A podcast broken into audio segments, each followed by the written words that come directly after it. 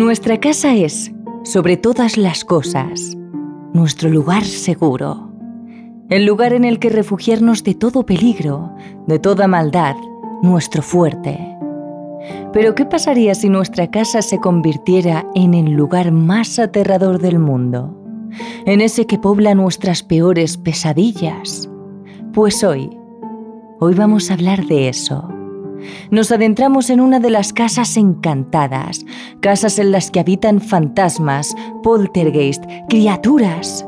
Hoy nos adentramos en las casas más encantadas de España. Terrores Nocturnos con Emma Entrena y Silvia Ortiz.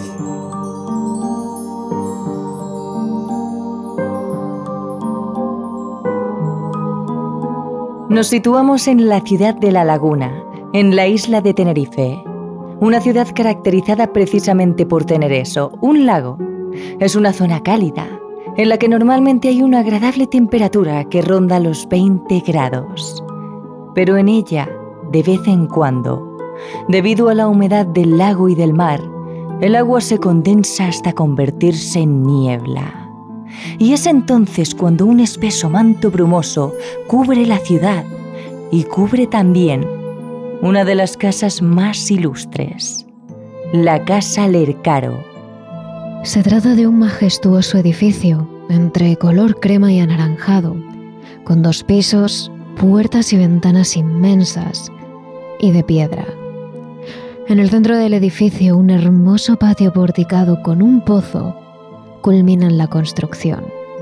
Por dentro todo son paredes limpias, grandes escalinatas de madera y mucho lujo. La Casa Lercaro es ahora el Museo de Historia y Antropología de Gran Canaria.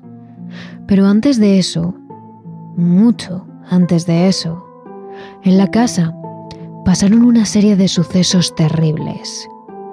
Hechos que marcarían el edificio para siempre.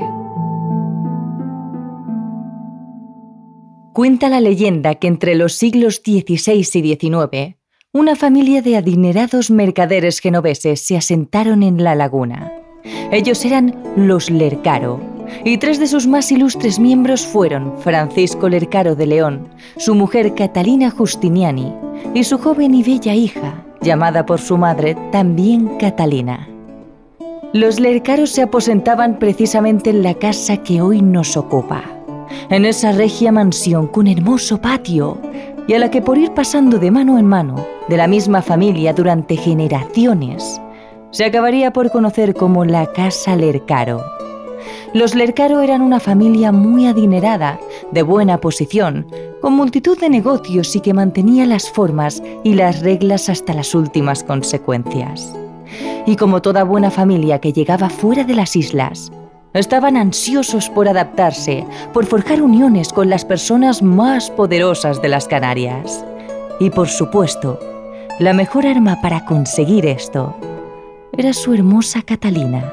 Es por eso que en cuanto tuvo la oportunidad, el padre, Francisco, obligó a Catalina a casarse con un adinerado cacique de la isla, un hombre muy mayor y conocido por su despotismo y por el comercio de la venta de esclavos.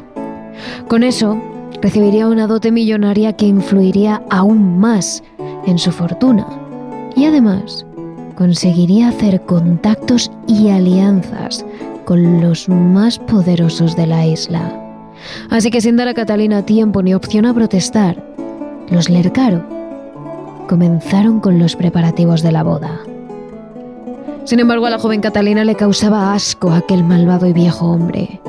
No lo quería. Solo con oír su nombre, un tremendo sentimiento de revulsión y dolor le recorría su corazón. Protestó un centenar de ocasiones. Habló con su madre, con su padre, con el servicio, lloró, se enfadó, protestó. Pero de nada sirvió. En casa de los Lercaro las normas se cumplían y se respetaban. Más aún, si las imponía el cabeza de familia. Así que por más que la joven lo intentó, los días iban pasando. La boda se acercaba cada vez más y sus opciones de que se cancelara eran cada vez menos.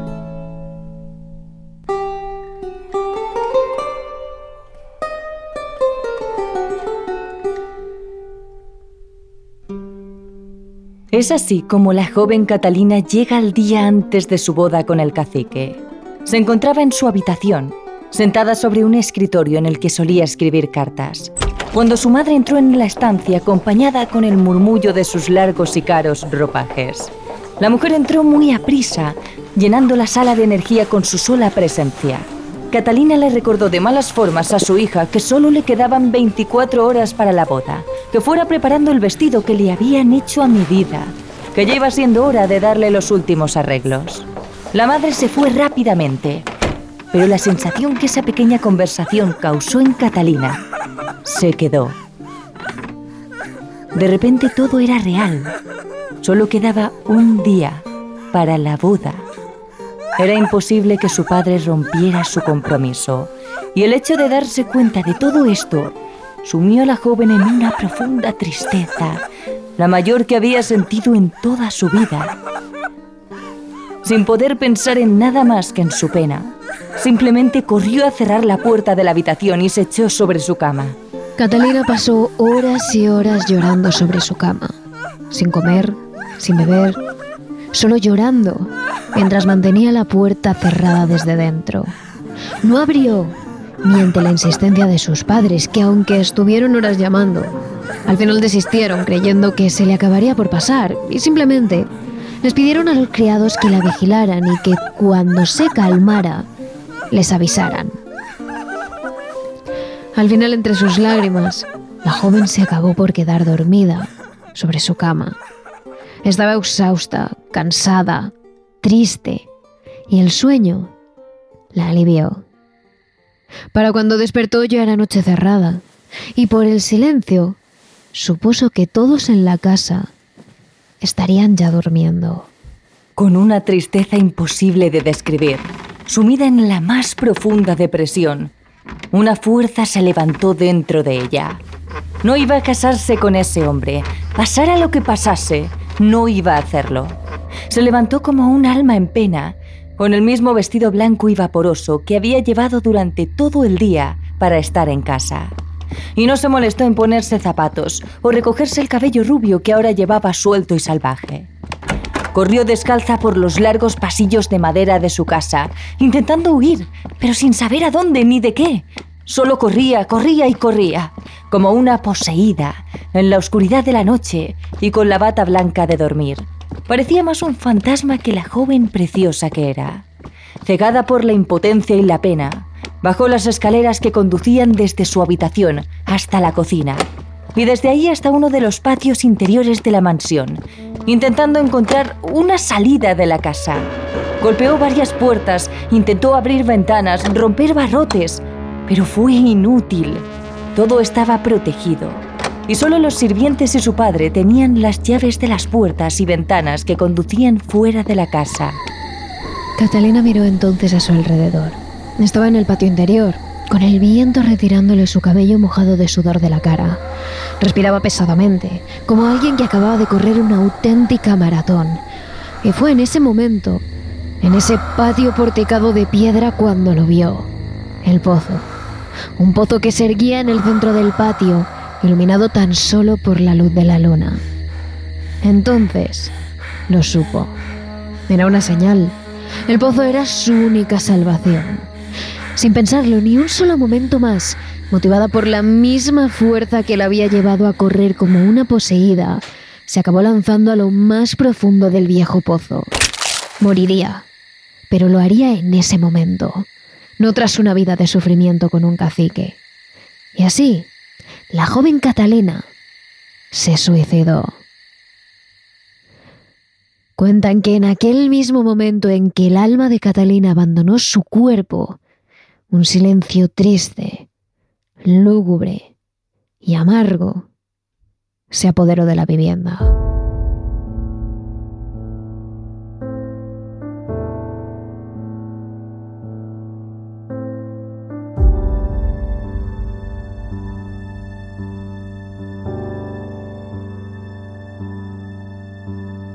Con los primeros rayos de luz, la casa comenzaba a recobrar movimiento. No era un día cualquiera, era el día de la boda.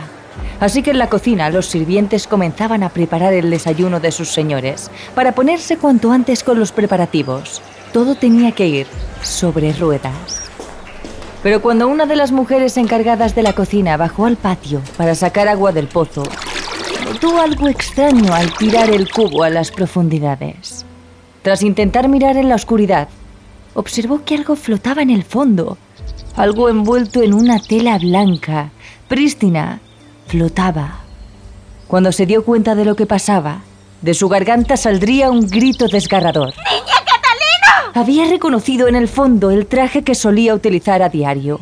Catalina Lercaro flotaba boca arriba, con la mirada fija al cielo.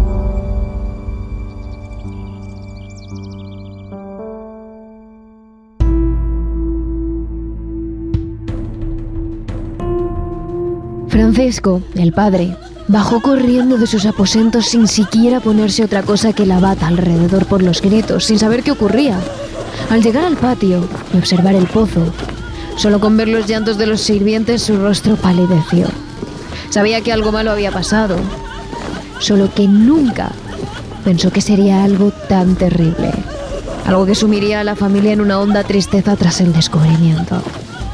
El suicidio no solo era un hondo dolor en el corazón de un padre, sino que también era uno de los peores pecados que se podían cometer. Y eso le iba a traer muy buenos problemas con la iglesia. Tuvo que negociar con el obispo varias veces e incluso intentar sobornarle y arreglarlo con suculentas sumas de dinero o donaciones a la iglesia para que su hija fuera enterrada en un verdadero cementerio. Algo que no se le permitía a los suicidas. Y él no iba a permitir que su hija fuera enterrada en cualquier parte. Pero por mucho que lo intentó, el párroco se negó absolutamente a su petición. Era una suicida, y las suicidas no eran enterradas por el rito religioso, y menos en un cementerio. Así que tras regresar a su casa, decidió darle sepultura en uno de los patios interiores de la propia vivienda. Pocas semanas después del trágico incidente, comenzaron a pasar cosas extrañas en la casa. Los sirvientes empezaron a rumorear que veían sombras en los pasillos de la mansión, que escuchaban pisadas en las plantas superiores y oían ruidos extraños. Incluso una de las mujeres, la encargada de preparar las camas y limpiar los dormitorios, afirmó haber visto a la difunta Catalina recostada en el que fue su lecho con el mismo traje de vestido y bata blanca con el que murió, llorando como lo había hecho el día antes de su muerte. Otras de las jóvenes del servicio, una joven que había entrado hacía poco al servicio de los señores, dijo que fue al pozo a recoger agua para preparar la comida. Entonces, al asomarse a la boca del pozo, se encontró con la sorpresa de que el agua se había teñido completamente de rojo como si toda la sangre de un cuerpo se hubiera diluido entre el agua. La joven soltó el cubo, se llevó la mano a la boca y apartó la cara del pozo, cerrando los ojos con fuerza. Cuando los abrió, en medio del patio, a plena luz del día, a media mañana, se encontró con la figura de una joven, con el cabello rubio, de piel pálida, azulada, y con los vestidos blancos completamente empapados. De su cabello Gotas de agua caían sobre el suelo y bajo ella se había creado un charco de agua. En su mirada se podía ver una profunda tristeza que caló en la joven hasta el alma. La cosa se complicó aún más cuando los sucesos extraños comenzaron a pasar no solo a los criados, sino también a los padres de Catalina. Ellos mismos eran víctimas de los sucesos paranormales que azotaban la casa, ruidos extraños, pasos, golpes en las paredes, aunque por suerte nunca llegaron a quedar enfrente del fantasma de su hija, no habrían podido soportarlo. Así que finalmente, tras las habladurías y los rumores que comenzaron a recorrer en la laguna sobre que la casa estaba encantada, las experiencias de los criados y las suyas propias, los Lercaro decidieron abandonar su propiedad. Con la situación insostenible en su casa, decidieron mudarse al Valle de Orotava, donde fijaron su nueva residencia. Allí los fenómenos paranormales no les siguieron, y pudieron vivir una vida completamente normal. Pero la leyenda dice que aún hoy en día hay quien sigue viendo a Catalina rondar por la casa Lercaro, en la laguna.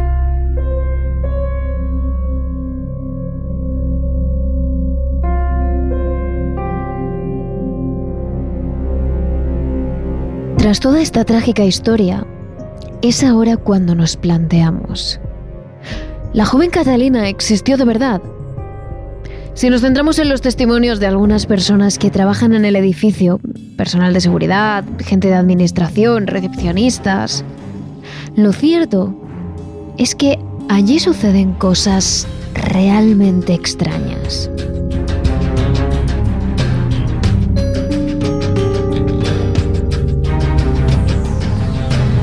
No hablamos de uno o dos testimonios aislados de personas que aseguran haber visto una entidad recorriendo los pasillos.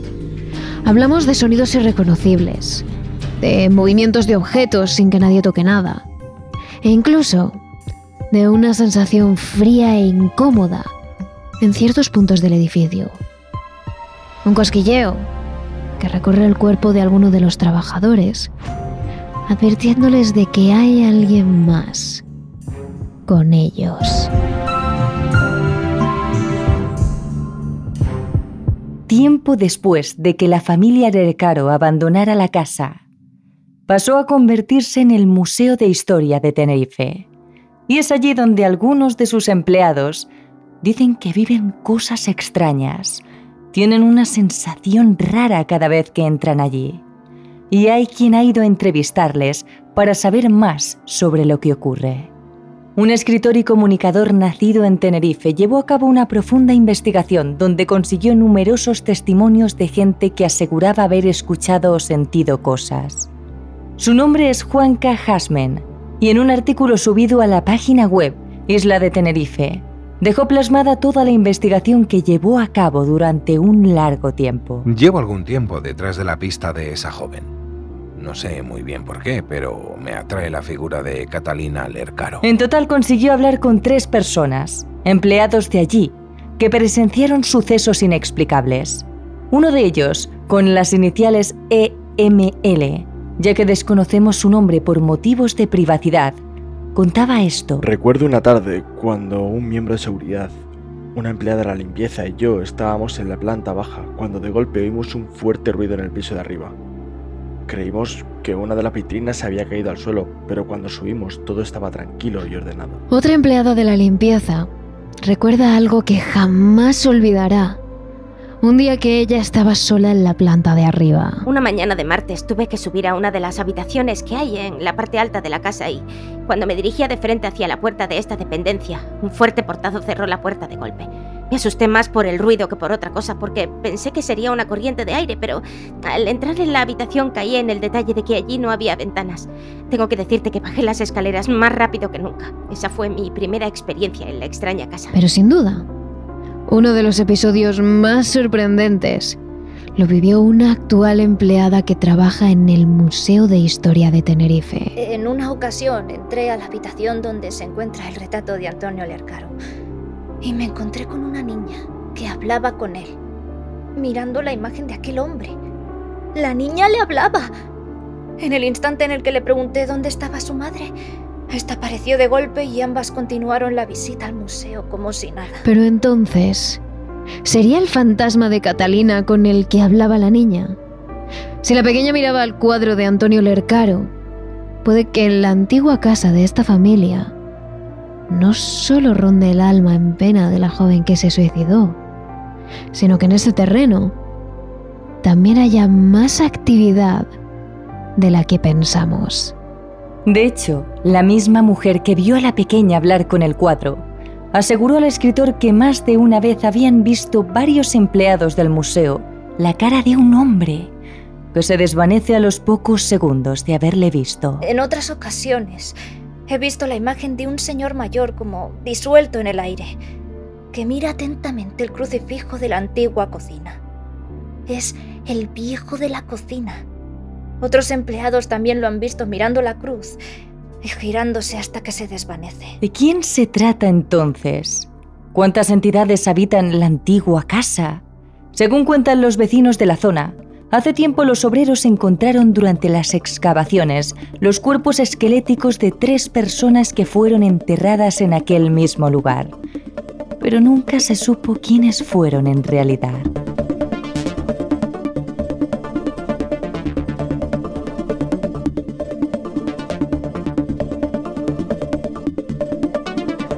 Pero hay muchos otros testimonios, muchísimos, casi incontables.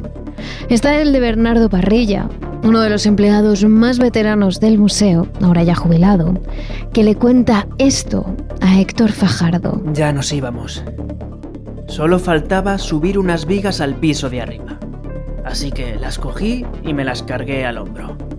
El director había cerrado todas las puertas y colocado un tablón para reforzarlas. Así que tenía que dejar el material en el suelo y abrir de nuevo todas las puertas. Mientras lo hacía, muy enfadado y maldiciendo mi suerte, las puertas se abrieron todas a la vez, con tanta fuerza, que hasta el tablón que las sujetaba salió disparado. También está el de una recepcionista del museo, Elizabeth M. L., que no quiso dar sus apellidos y que juró escuchar un terrible ruido para el que no encontró causa. Allí nos encontrábamos un miembro de la seguridad, la señora de la limpieza y yo. Los tres nos encontrábamos en la planta baja cuando de repente oímos un gran estruendo en el piso de arriba. Creímos que una de las pesadas vitrinas había caído al suelo. Pero para nuestra sorpresa, cuando subimos todo estaba en perfecto orden. Hay muchos otros vigilantes, normalmente los peores parados en estas situaciones, ya que se quedan solos en los peores lugares del museo y en plena noche, que cuentan que la temperatura sube y baja rápidamente, con cambios bruscos, como si algo chupara el calor de las salas. Y según todos estos testimonios, el lugar más paranormal del actual Museo de Historia y Antropología parece ser la antigua cocina, que produce escalofríos, malas energías y sensación de incomodidad a quienes acceden a ella.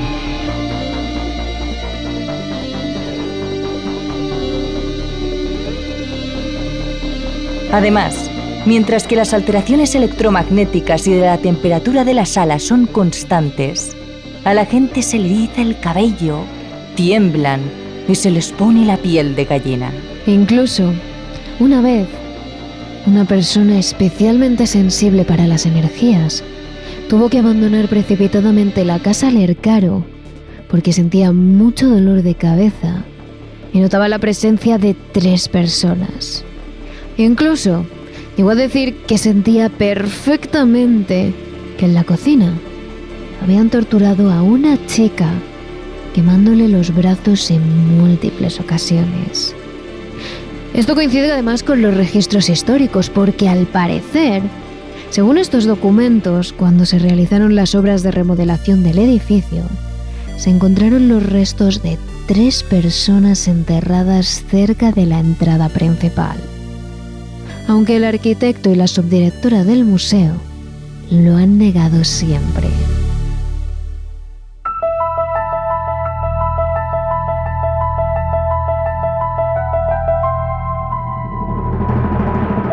Hay muchísimos más testimonios que no nos da tiempo a contar, así que nos hemos detenido solo en otros dos que nos han impactado. Uno de ellos es el de Esther GC, que corrobora los extraños ruidos y los movimientos de los objetos de la casa. Yo había dejado un vaso de cristal en una de las mesas del piso de arriba y, y cuando fui a buscarlo estaba en el otro lado de la habitación hecho añicos, lo cual era totalmente imposible porque la mesa tiene un- una barandilla muy alta, el vaso no se pudo caer solo. Además también escuché pasos invisibles en la sección sexta del museo y allí se encuentra una vitrina con un Cristo. Por último, pero no menos importante, tenemos el testimonio de Antonio GG, un hombre que visitó el lugar con su familia y que tuvo que abandonar precisamente debido a las sensaciones negativas que tuvo en el museo. En todo momento tuvimos la sensación de sentirnos observados, hasta el punto de pensar que otro grupo de personas estaba visitando el museo en ese momento, aunque estábamos solos en la planta alta. Los chasquidos, pasos y ruidos de puertas que se abrían o cerraban nos acompañaron durante los 10 minutos que aguantamos arriba, con un frío inusual que contrasta con la calidez del resto de la casa. Tan solo yo sabía algo de la historia de fantasmas del museo, pero a la vista de la inquietud que teníamos, no dije nada. Lo peor vino a la salida, cuando la hija de nuestros amigos, de 8 años, nos dijo que había visto a una mujer de blanco mirando por la ventana, y allí no había nada.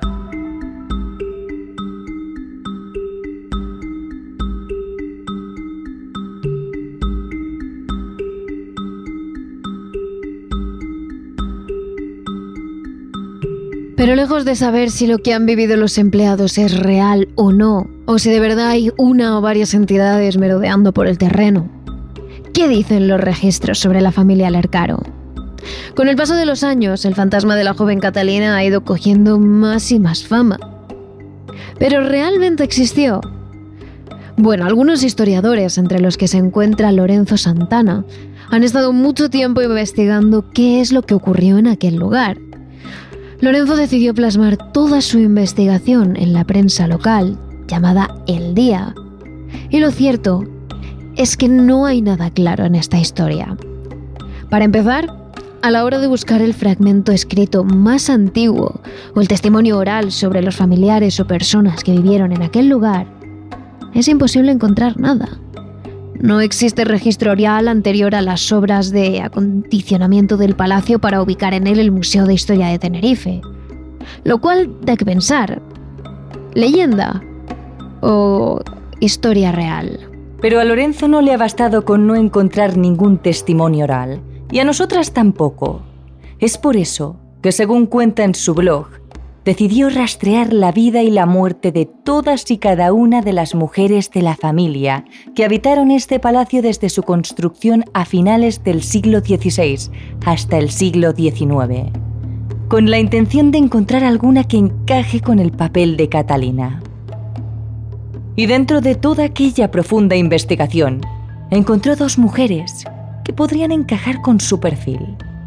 Una de ellas se llama Francisca Lercaro, Falleció soltera con 28 años y fue enterrada en el convento de San Francisco de la Laguna el 21 de septiembre de 1781.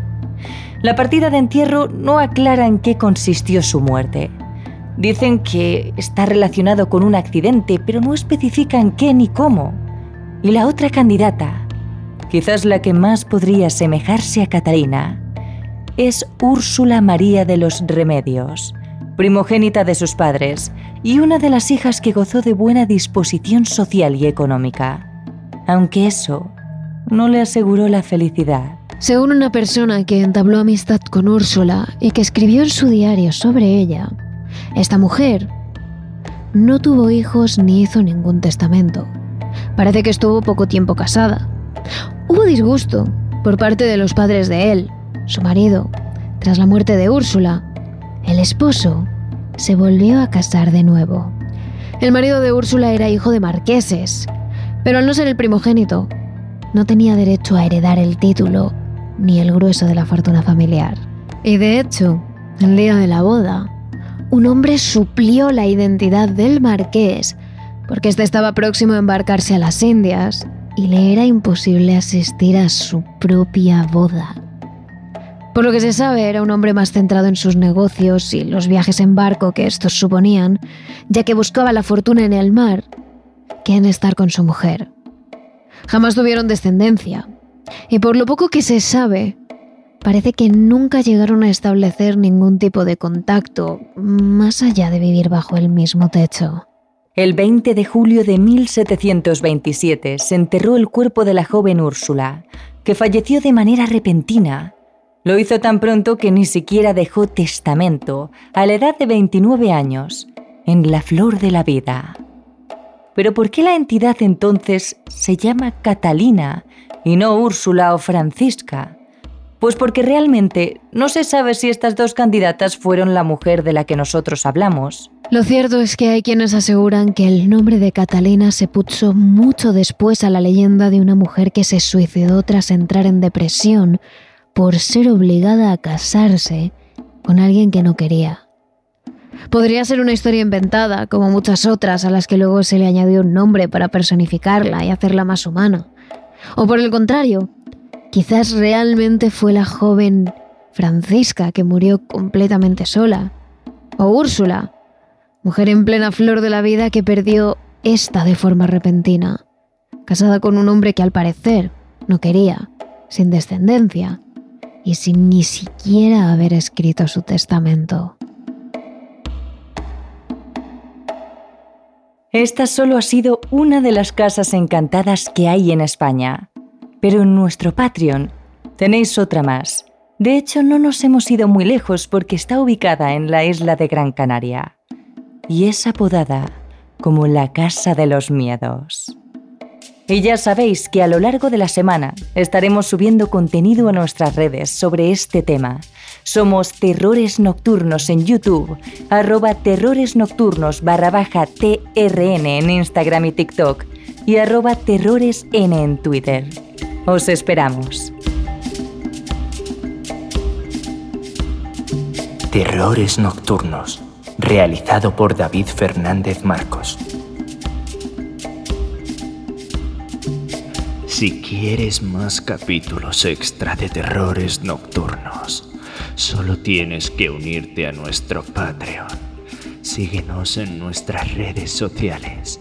Somos arroba terrores en Twitter y arroba terrores nocturnos barra baja TRN en Instagram y TikTok.